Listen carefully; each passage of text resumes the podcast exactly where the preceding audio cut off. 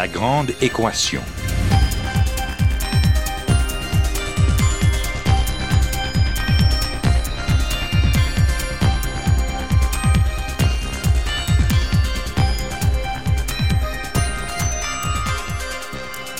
Ici Normand Mousseau, bienvenue à La Grande Équation, votre rendez-vous hebdomadaire avec la science.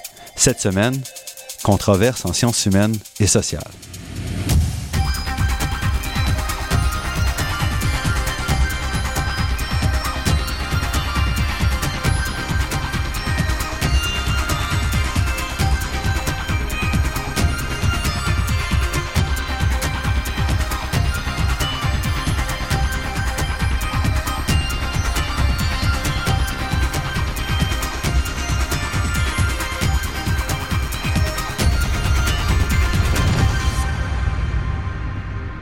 La science n'est pas un long fleuve tranquille. En fait, elle est constamment bousculée par des propositions qui s'éloignent de l'orthodoxie et qui remettent en cause des principes et des pratiques établies de longue date. Évidemment, ces propositions ne sont généralement pas acceptées. Après tout, la science est un édifice qui doit s'appuyer sur des bases communes qui font consensus. Et ça, c'est pour limiter le temps passé à poursuivre des directions sans issue, à vérifier des principes déjà découverts et à permettre ainsi d'avancer. Si les grandes controverses scientifiques entourant, par exemple, la mécanique quantique ont fait l'objet de nombreuses analyses pour spécialistes et grand public, ce qui est assez surprenant, c'est qu'on a très très peu regardé le cas des controverses, pourtant tout aussi nombreuses et importantes, qu'on retrouve en sciences humaines et sociales. Et c'est pourquoi le livre dirigé par Yves Gingras, un penseur bien connu du grand public, est si intéressant et qu'il forme la base de l'émission d'aujourd'hui. Yves Gingras est professeur au département d'histoire de l'Université du Québec à Montréal, titulaire de la chaire de recherche du Canada en histoire et sociologie des sciences et directeur de l'Observatoire des sciences et des technologies. Yves Gingras a publié un très grand nombre d'ouvrages spécialisés et grand public sur différents sujets, dont les plus récents, La dérive de l'évaluation de la recherche du bon usage de la bibliométrie, publié en 2014 aux éditions Raison d'agir, et dont nous avons déjà parlé, et très récemment, Controverse, accords et désaccords en sciences humaines et sociales, un ouvrage qu'il dirige et qui est publié aux éditions CNRS. Yves Gingras, merci d'avoir accepté notre invitation. Pourquoi un livre sur des controverses? Un livre sur des controverses parce que, surtout dans ce cas-là, bien sûr, sur les controverses en sciences sociales et humaines. En sociologie des sciences, depuis 40 ans, au fond, je dirais, la sociologie des sciences a fait euh, les fondements de toutes ces approches à partant de controverses. Parce que dans une controverse, on, on voit des règles implicites qui autrement sont invisibles. Hein? C'est comme on dit, c'est lorsqu'on brise des règles qu'on s'aperçoit que les règles existent. Personne ne se fait taper ses doigts s'il brise pas une règle. Donc, l'étude des controverses nous fait comprendre la dynamique de production du savoir et de stabilisation du savoir. Mais comme on a toujours travaillé sur des controverses en sciences de la nature, la relativité, la mécanique quantique, c'est un peu toujours les mêmes choses, les ondes gravitationnelles. Je me suis dit, oui, mais quand même, quand on parle de sciences, en sciences humaines et sociales, il y a un type de savoir aussi qui est très important, qui donne lieu à beaucoup de controverses. Pourquoi pas les étudier de façon systématique?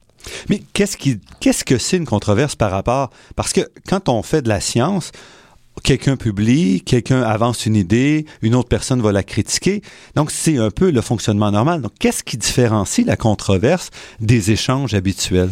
C'est que dans les échanges habituels, au fond, c'est les échanges d'arguments, mais on va dire qu'une controverse lorsqu'il y a un désaccord vraiment prononcé, qui va être très et qui va durer quand même assez longtemps, ça va être une, vraiment un désaccord, soit sur les méthodes, euh, soit sur les résultats, comme dans les domaines de la science, par exemple, il y, a, eu des controverses qui peuvent être plus courtes. Les controverses célèbres qui ont été très longues, c'est des controverses, par exemple, sur l'âge de la Terre, où les biologistes, à cause de Darwin, à partir des années 1860, vont dire ben, la Terre doit avoir plusieurs centaines de millions d'années.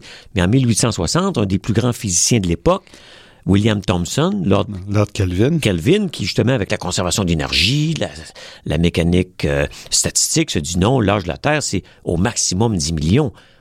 Et donc, qui a raison? Un dit, ben, les, pauvres biologistes savent pas euh, la physique contemporaine, sont pas capables d'écrire des équations mathématiques compliquées de la thermodynamique. Donc, évidemment, ce sont les physiciens qui ont raison. Mais ça a pris 50 ans à ce qu'on dise, mais qui a raison? Et finalement, on sait qui a raison, ce sont au fond les biologistes. Et en fait, le physicien avait raison quand même dans son analyse, sauf qu'il manquait une partie importante qui est la, la radioactivité. La radioactivité. Exactement. Et donc, ça nous montre que dans des controverses, on est toujours dans un horizon de pensée limité les gens pensent, et Kuhn a raison de ce point de vue-là, les gens passent à l'intérieur d'un paradigme. Fait dans le paradigme des années 1850, conservation d'énergie, la Terre est un fluide homogène, il n'y a pas de source de chaleur. On ne pouvait pas imaginer une source de chaleur. C'est donc la découverte de la radioactivité à la fin du siècle qui nous fait dire modifions le modèle de Thomson. Effectivement, si on met une source de chaleur dans la Terre, la Terre peut avoir n'importe quel âge. Et au contraire, maintenant qu'il y a de la radioactivité, on va pouvoir mesurer son âge réel, chronologique, grâce justement à l'horloge de la radioactivité. Donc, dans tous les domaines, on a toujours cet horizon du savoir où ce qui est impensable au 17e siècle devient évident au 19e, ou même en 40 ans. Si vous vous rappelez, au début du 20e siècle, la théorie de Wegener de la du mouvement des continents. Du mouvement des continents, ce qu'on appelle aujourd'hui la tectonique des plaques, est impensable. Comment une Terre, qui était conçue en gros comme rigide, comment on pouvait déplacer des continents sur une Terre? C'était considéré comme ridicule. C'est des années 60 qu'on va être capable, grâce à... Et on parle donc il y a 50 ans seulement. Oui, en 1912, quand ça, ça sort, c'est connu, mais c'est marginal. On dit, mais c'est impensable. Les années 60, ça devient pensable parce qu'on va au fond des mers, grâce justement aux appareils développés pendant la Deuxième Guerre mondiale, dont les sous-marins, et on se dit, effectivement, il y a des grandes chaleurs qui sortent du milieu de la Terre, donc on flotte au fond sur un fluide visqueux. Et là, on peut imaginer des continents en mouvement. Donc, c'est toujours cette idée qu'une controverse est un conflit de paradigmes souvent. Donc, on va revenir sur quelques exemples que vous mentionnez dans votre livre un peu plus tard. Mais est-ce qu'il y a une différence entre euh, la structure, la dynamique des controverses en sciences humaines et sociales par rapport aux sciences, euh, aux sciences de la nature? Oui, au fond, si j'ai fait le livre avec mes étudiants, parce qu'au fond, c'est un travail d'équipe où je me suis dit, on doit étudier les controverses en sciences humaines, mais il faut donc en étudier plusieurs cas qui vont nous donner le spectre des types de controverses qu'on peut avoir, tout comme on l'avait fait un peu en sciences de la nature. Mais de façon sous-jacente, il y a la question, est-ce qu'il y a vraiment une différence entre les sciences de la nature et les sciences sociales et humaines? Mon point de vue dans ça, c'est que du point de vue épistémologique fondamental, non pas superficiel, mais fondamental, il n'y a pas de différence. Dans le sens suivant, c'est que si vous faites de la sociologie scientifique, si vous faites de l'histoire scientifique, vous devez avoir des arguments et des données, soit des documents. Si on parle d'un événement historique et qu'il y a des traces, on doit avoir des traces pour confirmer des arguments. La différence essentielle, je dirais, c'est la flexibilité interprétative. Dans le domaine des sciences de la nature, si on étudie les comportements des électrons, on peut avoir une controverse pendant un certain temps sur l'âge de l'univers, mais on sait que les appareils vont s'améliorer, que les taux d'erreur vont diminuer, et on va donc converger en général, dans un consensus plus rapide. Donc, on peut résoudre une controverse. Une controverse. Et il y a beaucoup qui peuvent être résolus en sciences humaines ou sociales aussi. Parce que, par exemple, si on tombe sur un nouveau fond d'archives, et on découvre les choses, on va apprendre des choses. Donc, il y a une base empirique. S'il n'y avait pas de base empirique, bien sûr, on pourrait dire en un sens n'importe quoi. Mais le problème, c'est que la base empirique est beaucoup plus difficile à contrôler parce que c'est des traces laissées par des humains. Euh, c'est des traces, en plus, si on pense par exemple à l'histoire orale, ben, l'histoire orale, sur le plan psychologique, on sait que c'est douteux. Parce que vous, vous allez vous rappeler qu'à l'âge de 12 ans, vous avez fait telle chose, alors que finalement, c'est faux, c'est une remémoration qui a été retraduite par vos connaissances des années 60. Donc, c'est compliqué. Mais, en principe, il y a convergence dans plusieurs domaines. Je donne toujours l'exemple de la biographie de Darwin. Mhm. Si vous prenez les 12 dernières biographies, vous voyez bien que dans le récit, à 90% c'est la même chose. Ils peuvent diverger sur l'interprétation de choses difficiles à mesurer. Donc, épistémologiquement, épistémologiquement il n'y a pas de deux types de sciences. D'accord. Mais sociologiquement, empiriquement, méthodologiquement, la flexibilité interprétative est beaucoup plus grande dans les sciences sociales et humaines, surtout dans les sciences sociales qui, elles, ne se considèrent pas comme des sciences empiriques mais comme des pures interprétations, mm-hmm. ce qui n'est pas mon point de vue. Moi, je suis un défenseur de la sociologie comme science empirique. Mm-hmm. Mais il y a quand même, par exemple, des écoles en sciences humaines et sociales qu'on ne retrouve pas vraiment en sciences naturelles. Exactement. Et c'est, je pense, l'existence des écoles qui donne, à mon avis, bien sûr, la fausse idée que parce a des écoles différentes. Donc, on peut peut-être expliquer c'est quoi une école. Il y a incommensurabilité. Exemple, ben, peut-être un exemple plus simple, c'est qu'il y a souvent des écoles, mais qui vont être des écoles souvent méthodologiques. Vous savez, par exemple, en sociologie, il va y avoir une approche qu'on va dire une sociologie plus quantitative, puis il y a les partisans d'une sociologie plus ethnographique, plus qualitative. Si on regarde les débats entre ces deux écoles-là, à mon avis, 99% des fois, ce sont des faux débats. Parce que c'est des erreurs d'échelle. D'ailleurs, dans mon livre sur la sociologie des sciences, c'est ce que j'expliquais qu'il faut ramener les débats à la même échelle. Si vous êtes en sociologie quantitative, vous mesurez des données sur une grande période, sur une population immense, vous n'êtes pas en contradiction avec des analyses micro-sociologiques basées sur des entretiens, des interactions entre quatre individus dans un laboratoire. Vous êtes à une autre échelle. Et donc, ça, les sociologues, souvent, qui débattent dans des conflits, sont pas à la même échelle. Et s'ils étaient à la même échelle, ethnographique en disant oui, mais est-ce que oui ou non, dans tel type d'interaction, les gens arrivent à des désaccords ou contournent. Par exemple, nous, c'est une forme d'ethnographie des controverses qu'on fait. On va dans le détail des mhm, controverses. Mhm. On dit, voyez-vous, lorsque quelqu'un dit à l'autre sociologue, tu t'es trompé dans telle, dans telle lecture ou tu as mal traduit tel document, est-ce qu'il dit, ah oui, euh, effectivement, je corrige mon erreur, mais ça change pas ma thèse fondamentale, donc c'est un détail. Ou au contraire, il va dire non, non, j'ai bien traduit. Puis il peut y avoir des débats sur une traduction. Hein. Vous savez, il y a un débat actuellement en sociologie sur les traductions des œuvres de Max Weber. J'ai pas pu faire un chapitre parce que bon, j'avais déjà un certain nombre de chapitres, mais on se débat sur le sens de certains mots. Légèrement, vous y faites allusion dans le cas avec Merton, entre autres. Euh. Exactement. Donc là, on voit bien que ça peut aller dans le détail, mais à une échelle donnée, les controverses sont souvent des faux débats.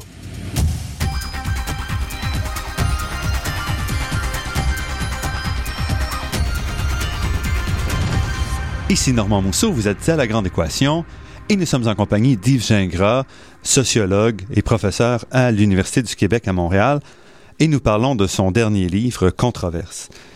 J'aimerais qu'on regarde quelques exemples avant de revenir sur les, aspects plus généraux. Donc, un des premiers exemples que, que vous présentez, c'est celui de Black Athena, qui était une proposition quand même euh, assez assez majeure de changement de notre compréhension de toute l'histoire euh, de la Grèce antique, finalement.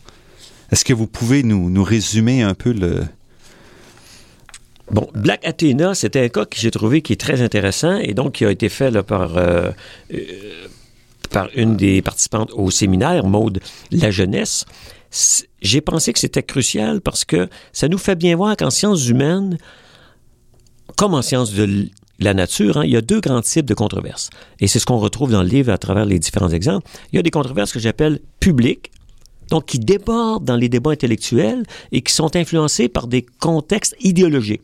Et il y a des débats plus, des controverses plus scientifiques. Bon, est-ce que telle archive est originale? Est-ce que c'est une copie? Est-ce que ceci est la signature de Galilée? C'est des débats qui, qui existent, mais qui sont limités aux quelques experts. Dans Black Athena, c'est extraordinaire parce que là, c'est une idée complètement radicale d'un chercheur qui lui-même est plutôt linguiste qu'historien. Donc déjà, on a des luttes interdisciplinaires. Les historiens qui travaillent sur la Grèce antique ont une tradition ancienne. On sait, bon, euh, Platon, Aristote, l'influence, par exemple, des Babyloniens sur les Grecs, c'est étudié depuis euh, plus d'un siècle. Et là arrive un linguiste, Martin Bernal, qui est d'ailleurs quelqu'un de très brillant dans le domaine de la linguistique. C'est aussi quelqu'un qui arrive avec le crédit symbolique d'être quand même le fils de John D. Bernal, lui-même un grand cristallographe britannique euh, des années 30 mhm. aux années 50, et qui se dit, en amateur au début en un sens, je me suis mis à étudier moi aussi euh, la Grèce antique et je pense qu'on doit réinterpréter radicalement. Donc là, on a une thèse radicale, et c'est de dire qu'au fond, ce qu'on appelle la tradition démocratique grecque et toute la culture grecque, ça vient au fond des Babyloniens. Et là, le titre, c'est l'origine du débat. Black Athena, c'est l'Athéna noire. Et là, on a toute une série de raisonnements. Athènes, donc c'est le, cœur de la Grèce antique. Exact. Et donc, Athènes noire, c'est de dire, ben, toute cette culture florissante d'Athènes vient des Babyloniens. Or, les Babyloniens étaient au fond d'origine ultimement africaine.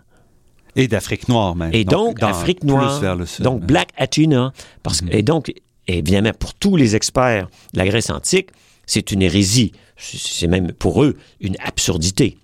Mais sur le plan scientifique, c'est un débat qui se serait réglé assez vite.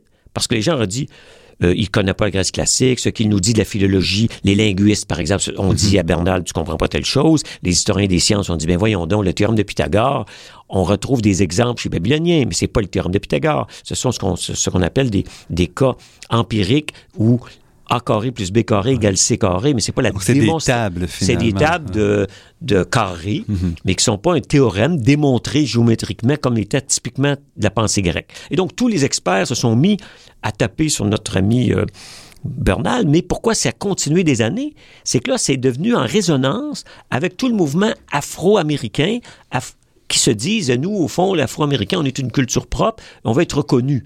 Et quand on est d'un groupe dominé et qu'on voit enfin quelqu'un, un grand chercheur comme euh, Martin Bernal, qui dit, au fond, vous, les soi-disant dominés, hein, c'est l'inversion des tables de valeurs, ce qui est typique dans une controverse. On dit l'inverse. On mhm. dit non seulement les origines afro-asiatiques des Américains, c'est pas une culture dominée par rapport à la Grèce, etc. C'est au contraire la Grèce qui nous a pillés, nous, les Africains. Et là, pourquoi ça dure? Parce que ça touche des cordes idéologiques importantes. Et là, on a un véritable dialogue de sourds. D'ailleurs, cette idée de dialogue de sourds est, sous-jacente un peu à l'argumentaire du livre, qui est de dire que c'est très difficile de convaincre mhm. quelqu'un dans un débat. Et puis ici, c'est aussi que finalement, si on reste à l'intérieur du champ scientifique, c'est pas une controverse. Non, c'est une, c'est une controverse qui a été c'est une, controverse politique à ce moment. Oui, c'est ça. Au fond, la controverse scientifique au temps T1, c'est de se dire, on démolit dans les revues d'études classiques les arguments de Bernal.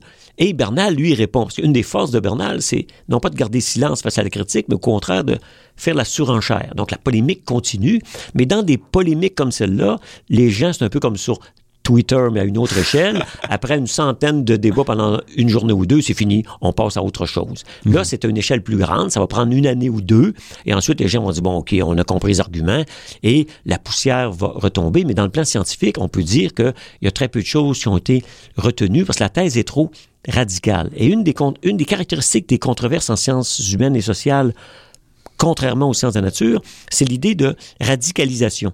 Si vous dites simplement que oui, Galilée, au fond, il, a fait une petite chose de plus, c'est bienvenu, mais c'est pas radical. Mais si vous dites Galilée n'a pas été condamné pour avoir défendu la thèse de Copernic, alors que tout le monde le sait, là, vous êtes radical, vous dites, vous vous êtes tous trompés. Donc, cette idée de radicalisation fait que les controverses en sciences humaines sont très différentes des controverses en sciences de la nature où jamais quelqu'un va dire simplement la mécanique quantique est fausse. Parce qu'il est difficile de faire des nouvelles découvertes surtout sur le champ de l'histoire, dans des domaines bien établis. Comme vous dites, on n'a pas accès à des nouvelles sources tout le temps. Donc, si on travaille à partir des mêmes sources, il faut faire un effort de réinterprétation pour être capable de se démarquer. Et là, c'est très difficile de se démarquer. Et là, je dirais que l'on tombe dans la dynamique plus récente, à mon avis, des 20 dernières années du champ intellectuel. C'est que le champ intellectuel est un peu massifié. Et comme vous dites, les sources étant multiples, et c'est très difficile de se démarquer de façon importante. Or, la rhétorique de l'innovation qui s'impose dans les universités fait que qui on embauche, on, embaucher quelqu'un qu'on va dire très original, qui a une nouvelle méthodologie. Vous savez, si vous regardez, on dit la nouvelle histoire sociale, la nouvelle, on met des mots nouveaux partout. Alors quand on regarde, on dit, ben, c'est nouveau, il faut s'entendre. Effectivement, tu as appliqué la méthode que les, les psychologues utilisaient d'analyse des correspondances pour tel domaine, c'est bien, mais tu n'as pas inventé le bouton quatre trous. Mais il faut toujours présenter ça comme étant plus radical que ce que c'est. Donc dans le livre, on trouve beaucoup de ces thèses radicales. Il y a celle de Black Athena, mais il y a celle de Galilée hérétique aussi. Mm-hmm. Et il y a aussi, donc, cette idée de radicaliser, et là, ça attire l'attention sur vous pendant mhm. quelques mois en disant c'est extraordinaire comme thèse, mais bien sûr, à la fin de la journée, on dit oh, on va couper la poire en deux et on regarde finalement que 10 de ce que vous avez dit nous est utile. C'est un peu ce qui est arrivé dans Black Athena.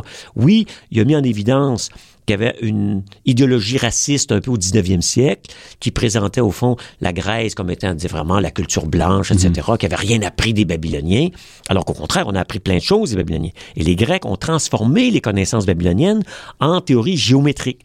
La géométrie, c'est une culture vraiment grecque de démonstration théorique générale. Mhm.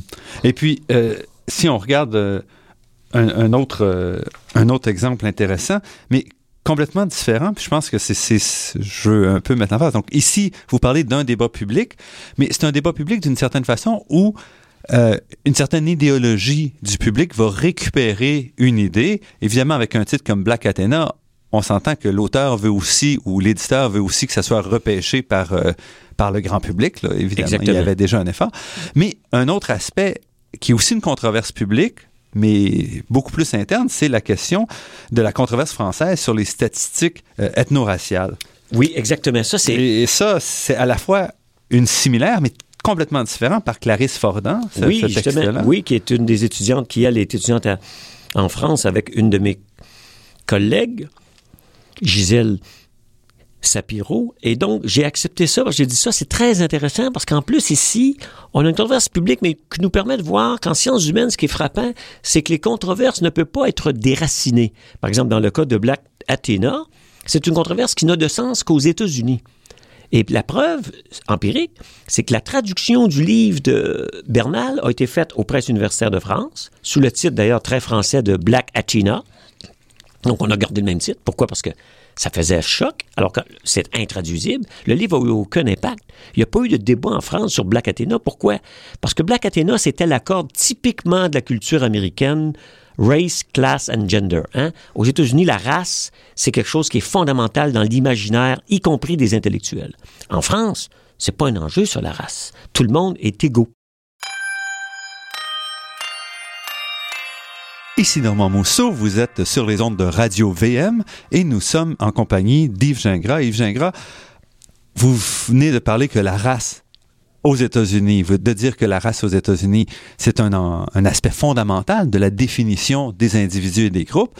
Or, l'exemple que vous donnez, ben, que Clarisse Fordan donne, sur un débat justement sur des statistiques raciales en France, montre qu'on ne perçoit pas la race de la même façon partout. Ex- Exactement. C'est qu'en France, c'est même euh,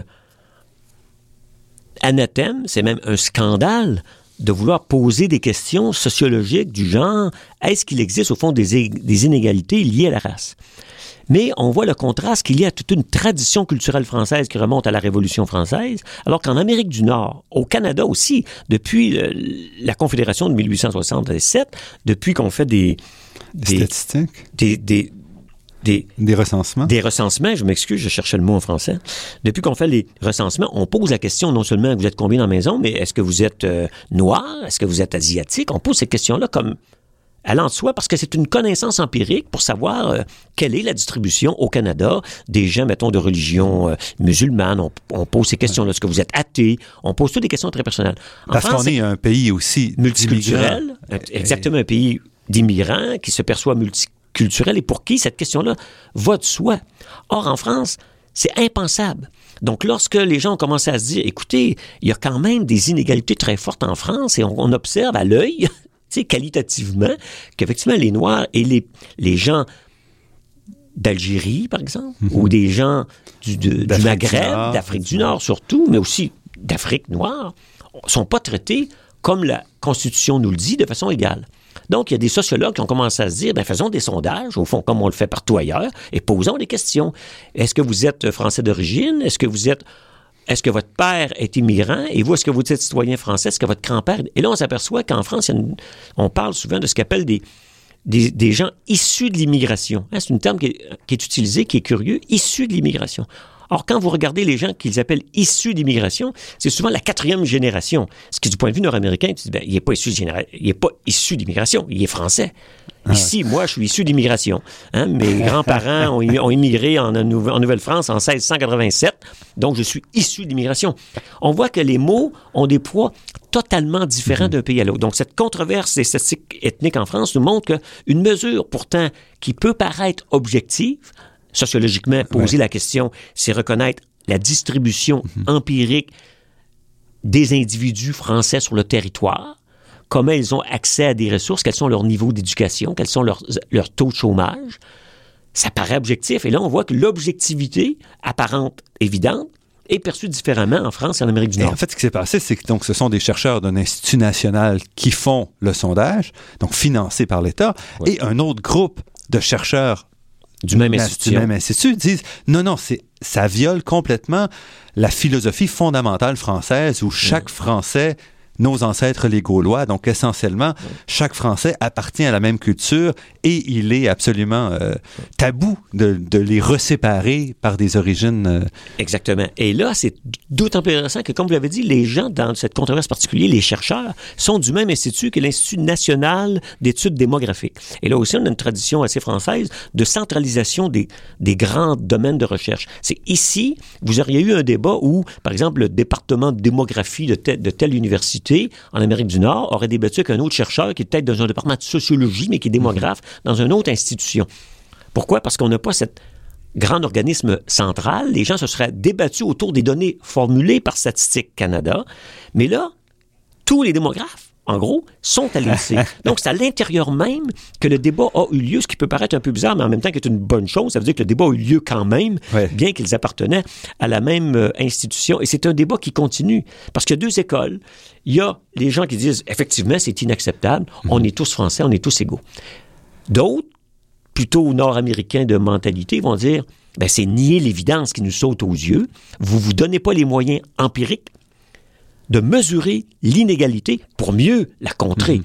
Donc, euh, aussi, ça c'est une chose importante, c'est que dans le livre, toutes les études ont, ont une approche que j'appelle ethnographique, c'est-à-dire que nous, on donne pas de morale, on dit pas qui a raison. -hmm. Comme là, je vous dis pas qu'ils ont tort, je vous dis, voyez-vous, c'est ça la différence. Ici, ça va de soi, en France, c'est impensable. Ouais, ouais. Est-ce que demain, ça va devenir pensable. À mon avis, c'est plausible de le Mais penser. ici, on peut pas résoudre. Il n'y a pas de solution à la controverse parce que c'est un, un, problème finalement complètement moral. Il y a une, non, il y a une solution à la controverse. Il y a une solution à la controverse dans le sens suivant, c'est que la controverse porte aussi sur la question est-ce qu'empiriquement on peut poser ces questions-là? -hmm. Donc, si la controverse se résout, ça veut dire que les prochaines années, ce genre de sondage et d'enquête plutôt statistique qui est fréquent ici va se multiplier en France. Pourquoi? Parce que la barrière du tabou de l'égalité va avoir été franchie, puis on va admettre, il nous faut des chiffres sur ces questions-là. Hein, c'est comme ici, par exemple, si on se dit pour les Autochtones, euh, demander aux femmes s'ils sont mariés à un non-autochtone, on sait que c'est un enjeu parce que les Autochtones se disait, si une femme est mariée à un non-autochtone, elle perdra son statut d'autochtone. Donc, mm -hmm. on peut faire ces enquêtes-là.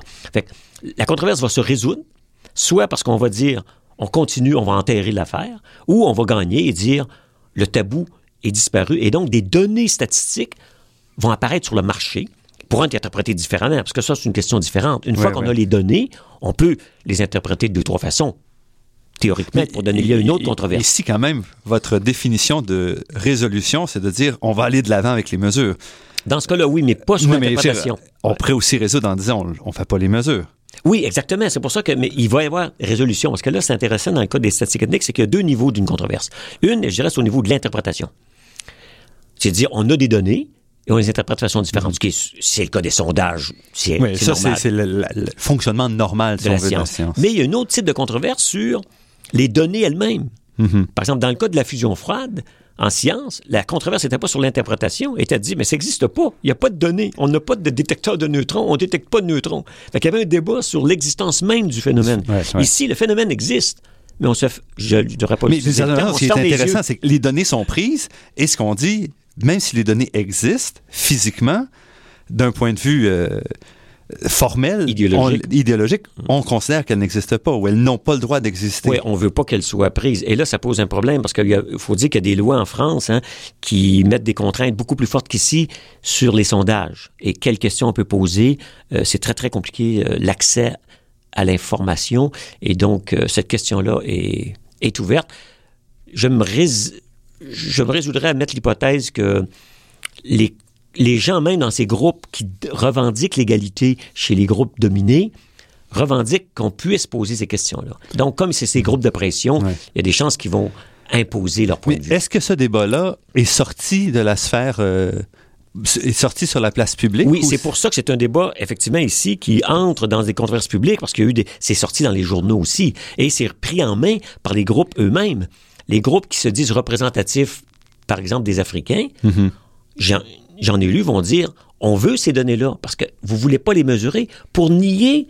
Donc, eux veulent des chiffres pour se défendre. Alors que les autres, au nom d'une idéologie de l'égalité, ne veulent pas ces chiffres-là parce qu'ils disent ça va encourager la distinction ethnique qu'on veut nous effacer. Et là, vous avez un problème très, très fondamental. C'est comment effacer un problème? En, en le niant ça, en le on, a un gouvernement euh, au Canada qui est très fort dans cette approche-là. Ben oui, et j'avais un très beau cas parce que ben, si on voulait cet exemple-là qui, qui montre, parce que là on est en sociologie, les mots sont très importants. Harper vient de décréter par exemple, que le taux de mortalité puis les disparitions de femmes chez les Autochtones n'est pas un problème, c'est sa phrase, n'est pas un problème sociologique, c'est une question de crime. Donc, voyez-vous, là, on, ce qui est une absurdité. Du, Ouais. Donc, ce que ça dit, c'est qu'on doit regarder chaque cas comme étant unique et hors de toute analyse de, Ça- de- de tendance ou de, phénomène. Donc, c'est la négation de la sociologie parce que ça dit quelqu'un qui commet un crime, c'est un individu Un criminel. rationnel, Ouais. qui n'a pas d'histoire et qu'on doit simplement mettre en prison. Le sociologue dit non, il y a une distribution inégale de la mortalité et il y a aussi une, une distribution inégale des meurtres à travers la population, comme il y a une distribution inégale du taux d'alcoolisme. Et ça, c'est la force de la sociologie, de mesurer, tout comme le physicien le fait pour les phénomènes naturels, de mesurer des phénomènes sociologiques pour imposer aux idéologues la réalité qu'ils tentent de nier. Restez avec nous, notre entretien avec Yves Gingras se poursuit après cette pause.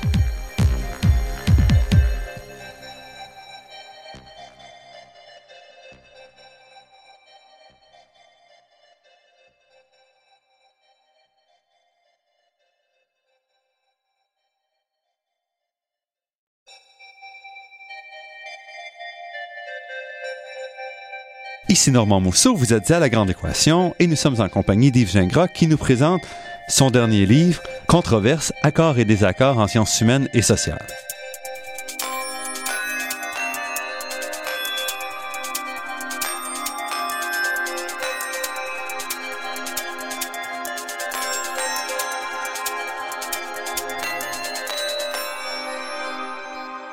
Vous, vous êtes euh, réservé un chapitre où vous parlez, euh, entre autres, du programme phare de la sociologie des sciences et un peu de tous les débats euh, qui ont mêlé, dans ce cas-ci, à la fois les, sciences naturelles, les sciences humaines, les sciences sociales. Donc, j'aimerais peut-être qu'on revienne un peu sur ça. Pour ceux qui ne sont pas des spécialistes de la sociologie, ils savent peut-être pas c'est quoi un programme phare, donc proposé par Barry Barnes et David Bloor.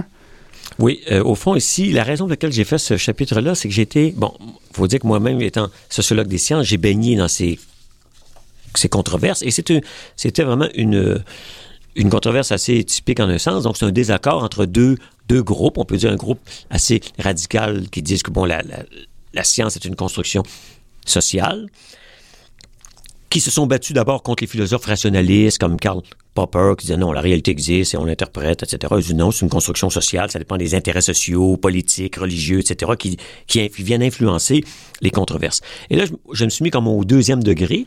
Je me, je me suis dit, ce qui est frappant dans toutes les controverses, c'est l'idée que les gens qui débattent vont souvent se dire incompris. Ça, c'est universel. Hein? Chaque fois euh, qu'il y a un débat, quelqu'un va dire oui, mais c'est pas ce que j'ai dit.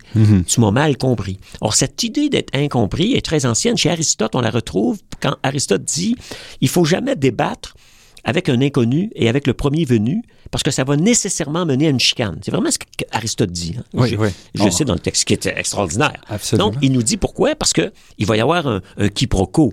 Pourquoi? Soit d'abord parce qu'il n'y aura pas le même langage, et ça c'est typique lorsque tu as une controverse, par exemple, entre des scientifiques et des gens en sciences humaines et sociales. Ils vont utiliser le même mot, alors qu'il y a un sens différent. Mais comme ils s'en aperçoivent pas, ils débattent à quiproquo. Ça m'a toujours frappé. J'ai eu une controverse, une- une- pas une controverse, mais un débat. Une fois, je faisais une conférence où je parlais que la science désenchante le monde. C'est une thèse classique, à mon avis, indiscutable, qui remonte à Max Weber, la science enlève la magie, la science montre des mécanismes. Fait que la foudre, ce n'est pas la colère de Dieu, hein, c'est des charges électriques, puis c'est des courants électriques, mais c'est comme les magiciens qui nous font faire des choses qu'on dit waouh, c'est extraordinaire, et quand ils nous montrent le truc, on dit ah c'est juste ça. Donc ça désenchante dans Ouais, ce sens ouais, assez ouais. technique. Fait que là il y avait quelqu'un dans la salle qui dit ah moi je suis pas d'accord, la science au contraire c'est enchanteur. Ok, je dis on arrête là, je comprends. il dit moi aussi je trouve ça extraordinaire la science. Ah d'ailleurs je suis physicien, c'est parce que j'aime la science, mais c'est c'est enchanteur, là, c'est une métaphore. Moi, c'est un terme technique. Voyez-vous, là, on Ah avait un, un, Mais, il faut, faut quand même spé- spécifier. Bon, moi, je travaille à la limite entre la biochimie, la chimie, la physique. Mm. Et même à l'intérieur des sciences naturelles, quand on traverse les barrières, les mots changent de sens aussi. Oui, puis Euh, même, d'ailleurs, ça c'est très intéressant, même à l'intérieur de la biologie. Donc, à travers toutes les disciplines, il y a la question des mots. En biologie, il y a une belle étude qui a été faite par un philosophe des sciences de quelques années pour montrer que même chez les biologistes, le mot gène a à peu près trois sens radicalement différents. Mais quand les gens utilisent le mot gène, ben, ils ont l'air de parler de la même chose. Mais quand vous grattez, vous dites, ah ben non, c'est pas ça un gène. Là, vous dites, ben oui, c'est ça un gène. Donc, donc, cette idée de désaccord fondé sur le quiproquo et de l'incompréhension et m'a amené à dire, ben, c'est quoi les fondements de l'incompréhension? Donc, j'ai montré dans ça que plusieurs, plusieurs, niveaux. Plusieurs niveaux d'incompréhension. Parce qu'en principe, quand c'est un niveau d'incompréhension de terme, en deux, ça peut exister, mais on s'attend à ce que quelqu'un à l'extérieur puisse voir qu'il y a une mésentente et on peut donc régler, peut-être de l'extérieur. Fait ici, dans cette controverse, ce qui est intéressant, c'est de montrer aussi la rhétorique. C'est que, comme je le disais tantôt, une des stratégies assez fréquentes en sciences humaines depuis euh, une, trentaine d'années, c'est les stratégies rhétoriques que j'appelle de radicalisation. Donc, ça va de dire, la science est une construction sociale. Mm-hmm. Évidemment, c'est une absurdité. Parce que c'est un peu ça, là, quand on parle du programme phare, c'est de dire, euh, donc il y a une école qui est sortie dans les années 80 où on disait on va étudier le développement de la science comme étant quelque chose de complètement sociologique. Et en, en, oubliant euh, l'aspect que la science, c'est aussi, surtout les sciences naturelles, s'appuie sur une réalité extérieure, la nature. Donc, on est déterminé aussi par ce qu'on trouve. C'est ça. Donc, il y a une contrainte de la réalité. Comme on dit, il peut y avoir des raisons sociologiques de chercher, par exemple, à découvrir un électron, mais c'est pas parce qu'on veut découvrir l'électron qu'on va découvrir un électron. Donc, cette idée de contrainte de la réalité, qui, est évidente au sens commun, dans la rhétorique constructiviste, elle est toujours mise de côté. C'est un peu l'effet de radicalisation. Mais après un certain temps, les gens ont bien vu que c'était indéfendable. Donc là, ils ont commencé à reculer et à dire Ah, ben finalement, je suis mal compris. Fait que là, moi, ce que je montre, je dis il y a deux façons d'être mal compris. Si l'autre comprend toujours mal, c'est qu'il est incompétent. Parce que, écoutez, si je comprends jamais rien ce que vous dites, vous dites, ben, t'es incompétent, c'est l'argument d'Aristote. Mais, mais, je dirais qu'en physique, on dit souvent, peut-être parce qu'on est plus prétentieux, que mm. si on comprend pas, c'est aussi la faute. C'est pas peut-être pas nous qui sommes incompétents, mais c'est celui qui nous raconte l'histoire qui est incompétent. Oui. C'est, pas toujours l'auditeur, le, récepteur qui est le, qui est le problème. Non, non, je suis d'accord en théorie, mais dans ces controverses-là, du point de vue de l'auteur qui est incompris, oui, il dit toujours que c'est l'autre qui comprend pas. Mais j'ai montré qu'au fond, il y a une autre variable qui a, à mon avis, jamais été prise en compte, même par ceux qui analysaient les controverses. C'est ce que j'appelle au fond la structure de l'argumentaire. Mhm. Un texte a une structure. Et euh, c'est pour ça que j'ai une section qui s'appelle une brève phénoménologie de la lecture. Suivre une histoire, phénoménologiquement, ça veut dire lorsqu'on regarde comment, qu'est-ce que ça veut dire suivre une histoire, quand on comprend dans un dialogue, on fait, on hoche de la tête, on laisse l'autre continuer son discours, mais on voit qu'on comprend. Pourquoi? Parce qu'on on voit les, les relations. C'est comme dans un film. Mhm. Vous dites, OK, bon, je devine où ça s'en va. Et la stratégie dans un film, ça va être de vous amener dans une piste qui est mauvaise. Et là, par surprise, je dis, oups, tout le, tout le récit que je me suis construit, que je dis oui, je comprends, je comprends, vient de tomber, parce que hop, je reviens en arrière. Donc ça, c'est, c'est intrinsèque au récit lui-même. Hein, c'est dans le texte lui-même. Mm-hmm. Et donc, le texte lui-même comprend des stratégies rhétoriques de radicalisation qui sont pas dans la, une incompréhension du lecteur, qui sont dans la phénoménologie de la lecture. Et je montre comme exemple que chez les constructivistes, par exemple, dans un texte, ils vont toujours dire oui, bien sûr, la réalité joue un rôle, mais c'est toujours très peu ou pas du tout. Ben, le oui, mais, on sait que mhm. dans, une structure oui, mais, c'est le mais qui domine. On va retenir pas le oui, on va retenir le mais. Donc à la fois on le met, pour se, protéger, puis d'un côté c'est pas le, on le nie tout de suite après. On le nie tout de suite parce que c'est comme ça qu'on sait que le lecteur va lire. Tous les romans sont construits comme ça, tous les films sont construits comme ça. C'est la phénoménologie de la lecture. La compréhension part de la phrase, va dans le paragraphe. C'est donc l'herméneutique circulaire de la compréhension. Si vous ne comprenez pas une phrase, c'est pas grave, vous lisez le paragraphe. Puis là, vous allez dire, OK, vous allez retourner à la phrase après le paragraphe, et après le paragraphe que vous croyez avoir compris, hop, vous allez peut-être revenir au paragraphe après avoir lu la page en disant, mais finalement, voyez-vous, donc c'est vraiment une, phénoménologie de la compréhension qui est en jeu. Et à l'exception de, votre exemple euh, sur, sur les, mesures ethno-raciales en France, mhm.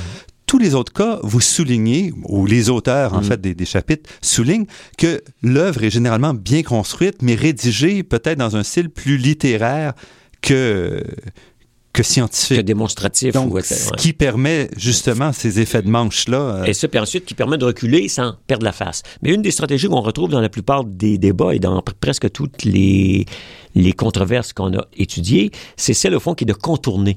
Ça, c'est classique et c'est vrai dans les argumentaires lorsqu'on voit des débats à la télé, c'est de ne pas répondre à la question, mais de soulever un autre aspect. Ou si on répond, de minimiser l'importance. Si on dit, ben là, tu as mal traduit tous ces textes-là, tu vas dire, ah oui, c'est vrai, mais au fond, ça change pas ma thèse. Parce que bien sûr, si ça changeait la thèse, vous êtes ruiné. Et aussi, une chose sur laquelle on pourra revenir, c'est que la raison pour laquelle un débat est presque toujours un dialogue de sourds, c'est qu'ultimement, c'est inséparable de la personnalité de l'individu.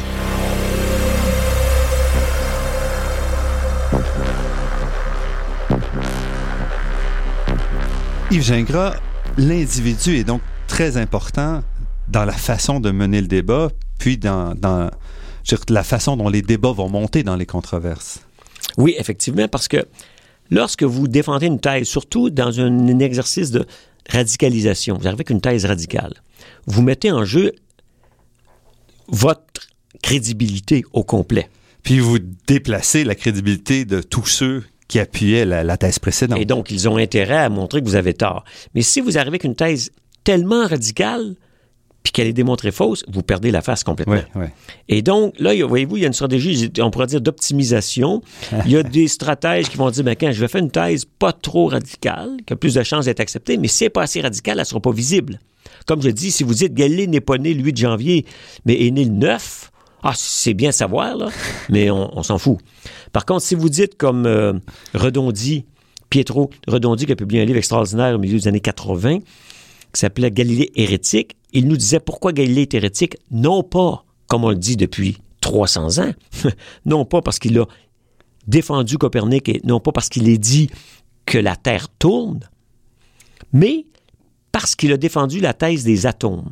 C'est pour ça qu'il a été hérétique. Et donc, tout le procès autour de Galilée est une stratégie pour lui de de, est un montage pour faire la oublier part de l'Église la part de l'Église pour, pour, lui euh, sauver la vie. Parce que s'il avait été atomiste, il est cuit, il est hérétique et donc il doit être condamné.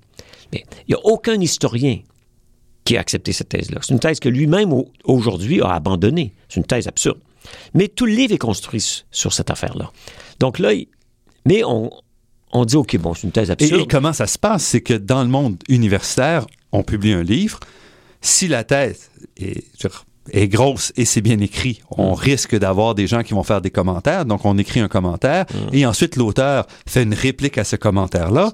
Et c'est un peu ce jeu-là parce que quand on réplique et on s'est gouré la première fois, normalement, on n'admet pas qu'on s'est C'est ça. Fait on a Alors- toujours ce débat à trois, à trois étapes. Vous sortez la thèse euh, iconoclaste. Les nombreux comptes rendus un peu partout vous répondent que ça n'a pas de sens. Et là, vous essayez de vous, vous défendre. hein. Vous avez toujours le dernier mot dans la troisième intervention. Mais si vous reculez, vous admettez que votre que vous êtes trompé. que vous vous êtes trompé et donc Ouais. votre crédibilité tombe. C'est la force fondamentale qui fait qu'on accepte difficilement les erreurs. Et quand on les accepte, c'est toujours en disant Ah oui, si je me suis trompé, merci de m'avoir corrigé, mais ça change rien d'important. Ça va toujours être la phrase qui va suivre. Vous êtes certain? oui, je vous remercie. Comme, d'ailleurs, chez Einstein, c'est pareil. Vous savez, Einstein faisait toujours des erreurs de calcul constamment dans ses, dans ses articles.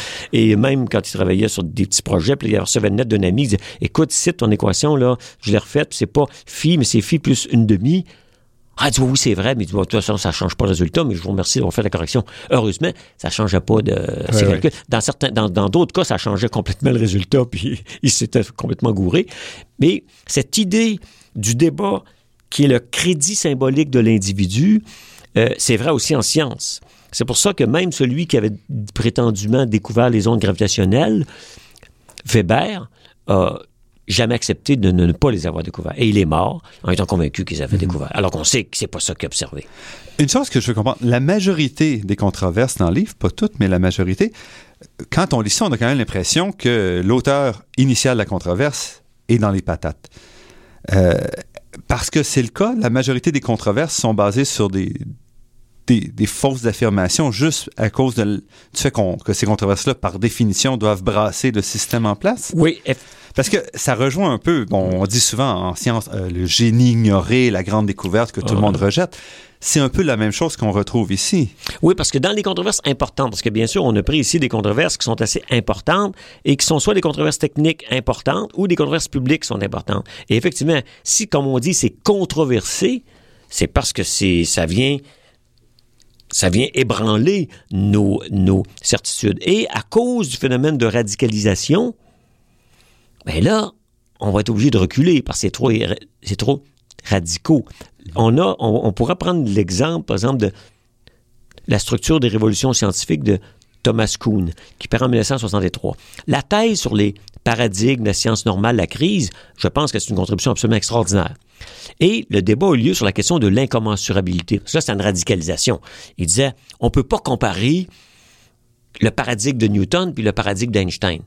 C'est incommensurable. Bien sûr, les gens ont dit, ben non, mais non, c'est comparable. La preuve, c'est que si on fait un, développement en série de la relativité, on tombe sur Newton, donc ça nous permet. Newton, il y a des techniques, quand, un quand cas on, quand on lit Kuhn, on a l'impression que au moment où la théorie de relativité d'Einstein arrive, finalement, Newton est à la poubelle. C'est Or, c'est pas le cas, parce qu'aujourd'hui, tout le monde sur Terre, tous les ingénieurs utilisent Newton. Ben oui, c'est ça. Donc, on, ce que l'épistémologie plus traditionnelle, d'ailleurs, ça, c'est un mot qui est très intéressant, hein? Traditionnel, c'est toujours l'argument de l'autre qui vient répondre à la critique. Oui, euh, euh, vous critiquez mon point de vue, mais ça, c'est un point de vue traditionnel. Donc, le mot traditionnel en sciences humaines et, et sociales est une insulte très fréquente. Alors que je dis oui, on peut être traditionnel. 2 plus 2, ça fait 4, c'est assez traditionnel. Il n'y a rien de plus extraordinaire et de révolutionnaire que de dire que 2 et 2 égale 5. Mais c'est faux. Donc, c'est original, au sens que c'est très original, mais c'est faux. Voyez-vous? Donc, il y a toujours ces, ces, ces débats-là, mais Kuhn a dit l'incommensurabilité. Donc, on a mis de côté la thèse, on l'a calmé. Il y a des cas d'incommensurabilité réelle. Ouais. Il y a des cas. Dans le cas de l'âge de la Terre, il y avait une parfaite incommensurabilité pendant 50 ans. Mais après, on a trouvé la solution par hasard, par la radioactivité. Et donc, cette idée d'incommensurabilité, c'est une radicalisation. Donc, effectivement, c'est vrai que les controverses de venant enlever des choses surprenantes, elles vont, c'est un peu la conclusion de, que je donne en fin de l'introduction, c'est que les gens dans la controverse, donc le- les deux personnes qui s'obstinent, on peut dire, les deux groupes, eux, changeront probablement pas d'avis, mais c'est pas grave, parce que l'erreur, je dirais, qu'on a fait dans les analyses de controverse, c'est de se dire pourquoi les gens changent pas d'avis. Alors, moi, je montre qu'ils changent pas d'avis pour des raisons sociologiques qui sont pris dans le coin et qu'ils ils devraient admettre qu'ils sont des incompétents. Mais c'est pas grave, parce que c'est l'audience qui, elle, va tirer la conclusion. Oui, et c'est comme ça que les, les controverses meurent. Donc, les gens prennent intérêt. À un moment donné, on prend son camp, puis on se préoccupe plus parce qu'il y aura plus rien de nouveau qui va arriver du débat. Donc, dans le débat, après un an ou deux, ça va être terminé. Et si on, on- relie les choses de façon silencieuse, je me dis, on pourrait dire, c'est comme on dit, les gens votent avec leurs pieds.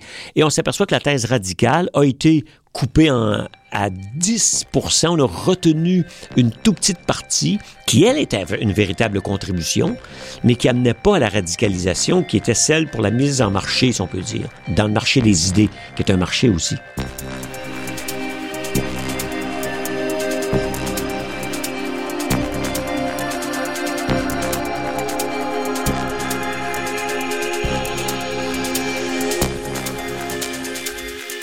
Ici Normand Mousseau, vous êtes à La Grande Équation sur les ondes de Radio-VM et nous sommes en compagnie d'Yves Gingras, professeur au département d'histoire de l'Université du Québec à Montréal. Une autre chose qui revient, un thème récurrent aussi, c'est le thème de l'outsider finalement. Donc c'est souvent dans les controverses que vous soulignez, c'est quelqu'un qui vient de l'extérieur, qui arrive dans un domaine et qui ne semble pas être capable de suivre les règles. Et moi, ça me perturbe un peu parce que d'une certaine façon, quand on lit le texte, c'est comme s'il y avait des, des, murs très hauts entre chacune des disciplines avec des règles absolument différentes et que la seule façon de bien faire, c'est de tomber, dedans quand on est petit et qu'après, on est euh, irrémédiablement euh, condamné à être euh, quelqu'un de l'extérieur. Non, Est-ce que j'ai bien compris ou j'exagère? Je dirais que, en blague, je dirais que c'est une radicalisation de, de, ce qu'on montre là, parce que oh, oh, c'est une question très, très ancienne et très importante en, sur le plan de la sociologie, des relations entre, fond, les insiders et les outsiders. Pourquoi? Parce qu'on dit toujours qu'au fond, l'outsider arrive avec un œil neuf. Puis il oui. dit, mais c'est quoi? L'autre? Comme on dit, quand on est insider, on est comme un poisson dans l'eau. On ne le sait pas qu'on est entouré d'eau. On vit dans l'eau. Si, quelqu'un vient d'extérieur, va dire, écoutez, c'est pourquoi vous prenez ça pour acquis? Euh, bon, ben, je sais pas. Ah bon, mais, mais moi, non.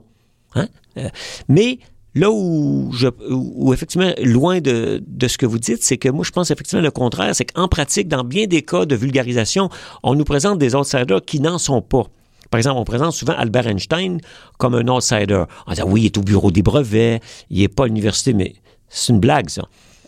Einstein a fait sa carrière, a fait sa formation de physicien à tout à fait classique. Il a fait son doctorat tout à fait classique, très original. Un peu plus tard, là, mais... Non, il a, fait son, il a fait sa thèse de doctorat en 1902. Ses publications de 1901-1905, c'est sur, par exemple, la, la, ah la, dissolution du sucre. Mm-hmm. C'est ce qu'amène ses travaux sur de mécanique statistique. Mm-hmm. Et c'est ensuite qui s'intéresse à... Mais quand il s'intéresse à la relativité, c'est pas un amateur. C'est un physicien qui est juste à l'étape où il est pas trouvé de poste universitaire. Oui, et donc, en fait, les, articles sont publiés dans une des revues les plus prestigieuses de physique. Et qui sont publiés euh, tout de suite.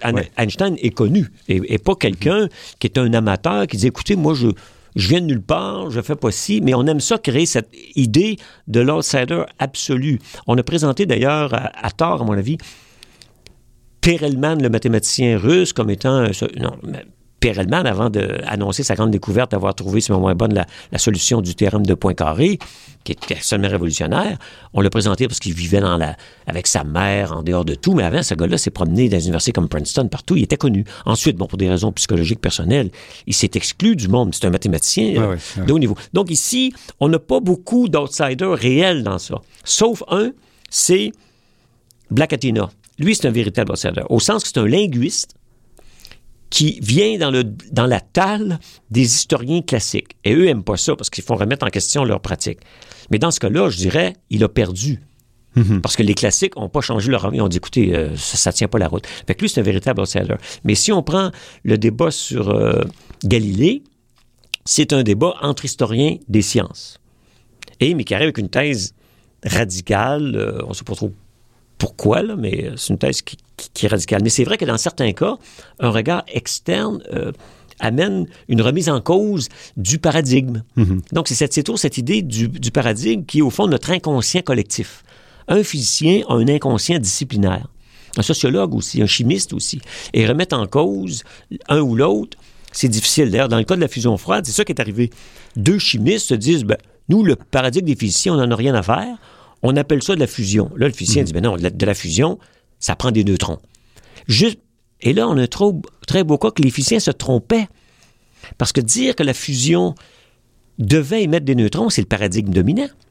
Et donc, il y a un physicien prix Nobel, Julian Schwinger, qui s'est dit Hey, mais c'est pas fou, essayons de voir si dans un réseau, l'énergie, au lieu d'être émise sous forme de neutrons, ne sera pas absorbée par le réseau cristallin. Parce mhm. qu'il ne faut pas oublier que la fusion froide se passe dans du palladium, mais ça ne passe pas dans le vide interstellaire. Donc, il y a eu un inconscient de physicien qui appliquait la théorie, au fond, de la, de la fusion de l'hélium dans le vide, où là, il faut un troisième corps pour absorber l'énergie, donc c'est les neutrons qui est émis. Il faut, et donc, lui a fait une théorie mm-hmm. et qui s'est fait ostraciser en disant, mais c'est absurde. Donc, c'est pas absurde. Donc, oui, il y a des paradigmes, mais l'externe vient remettre en cause ces paradigmes-là. Mais c'est, contrairement à ce qu'on dit, c'est pas lui qui amène vraiment la révolution. Parce que même Darwin, c'est pas un outsider. Darwin, c'est un amateur de l'époque qui a étudié à l'université. C'est dans la tradition des... Typiquement des amateurs du 19e siècle. Et euh, la révolution de Max Planck, il n'y a pas plus institutionnel que Max Planck qui, en 1900, amène euh, la révolution. Parce que il me semblait en avoir. C'était peut-être avec euh, vis-à-vis Merton que le. Non, parce que Merton, là, OK, là, c'est pas un outsider. Vous peut-être faire référence au nouvel entrant. Oui, oui. Ah, OK, OK, OK. dans ce cas-ci, oui. Mais... C'est, tout, c'est ça. Là, là c'est autre chose. Dans le nouvel entrant, vous avez le sociologue qui est jeune, qui n'a pas de crédit accumulé. mais c'est pas ça, et qui veut faire ça à ce que je fais référence. Mais en effet, c'est aussi un des points que je voulais voir, c'est cet aspect-là du nouvel entrant. Ouais. Euh, mais c'est aussi parce que, et on voit ça dans toutes les sciences, il reste que quand on commence une carrière, on doit se brancher sur un sujet. Et évidemment, c'est au moment où on se branche, pas, pas toujours, mais c'est souvent là qu'on va être le plus radical. Puis après ça, on va savoir comment relier ça à ce qui existe ailleurs. Oui, parce que c'est là qu'on doit faire sa marque et arriver à... Parce qu'évidemment, et aujourd'hui, comme vous le dites, on est dans une science massifiée. Au début du siècle, sont une cinquantaine, donc des objets à étudier, il y en a des millions. Aujourd'hui, euh, tout le monde étudie. Fait que si vous êtes, si vous prenez tous les chercheurs qui travaillent sur le sida, il y en a un moyen paquet. Et il y a une thèse dominante qui dit, mais qu'est-ce que je peux contribuer? Fait que là, c'est la science normale. Hein? Mm-hmm. D'ailleurs, aujourd'hui, l'ensemble de la science est de la science normale, sauf peut-être dans le cas des explications de la supraconductivité, qui est encore un problème. On ne sait mm-hmm. pas si la supraconductivité, ça va être juste une amélioration de la thèse des pères de Cooper, ou si au contraire, on va arriver à quelque chose de radical. Mais les physiciens rêvent toujours de ce grand bouleversement. grand bouleversement. Même, vous savez, Niels Bohr, dans les années 30, croyait que la physique nucléaire sera aussi un grand bouleversement qui changera la mécanique quantique. Or, il a été déçu, la mécanique quantique s'est appliquée à la physique nucléaire dans les années 30. euh, ça malheureusement. Encore, le modèle encore. standard est toujours valable. Le modèle standard- Malheureusement pour nous. est valide. Puis donc, la découverte, euh, la découverte du boson de Higgs, contrairement à ce que beaucoup de médias ont dit, est loin d'être quelque chose d'extraordinaire et d'une bonne surprise. C'est la déception des physiciens qui l'attendaient depuis 40 ans et qui auraient aimé mieux qu'on le trouve pas pour refaire le modèle standard, donc avoir une nouvelle, une nouvelle, un nouvel emploi. Yves Gingras, là-dessus, euh, nous devons arrêter. Donc, euh, Yves Gingras, vous êtes euh, professeur de- au département d'histoire de l'Université du Québec à Montréal.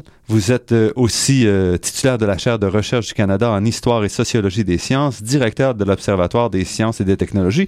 Vous êtes l'auteur de nombreux, nombreux ouvrages, dont euh, parmi vos ouvrages récents, Les dérives de l'évaluation de la recherche, du bon usage et de la bibliométrie, publié aux éditions Raison d'agir en 2014, et celui dont nous avons parlé, Controverses, accords et désaccords en sciences humaines et sociales, un ouvrage qui se lit très très bien par quiconque est intéressé par les sciences sociales. C'est un ouvrage qui est publié aux éditions CNRS et qui est sorti au début de, de septembre euh, 2014. Yves Gingras, je vous remercie. Ça m'a fait plaisir.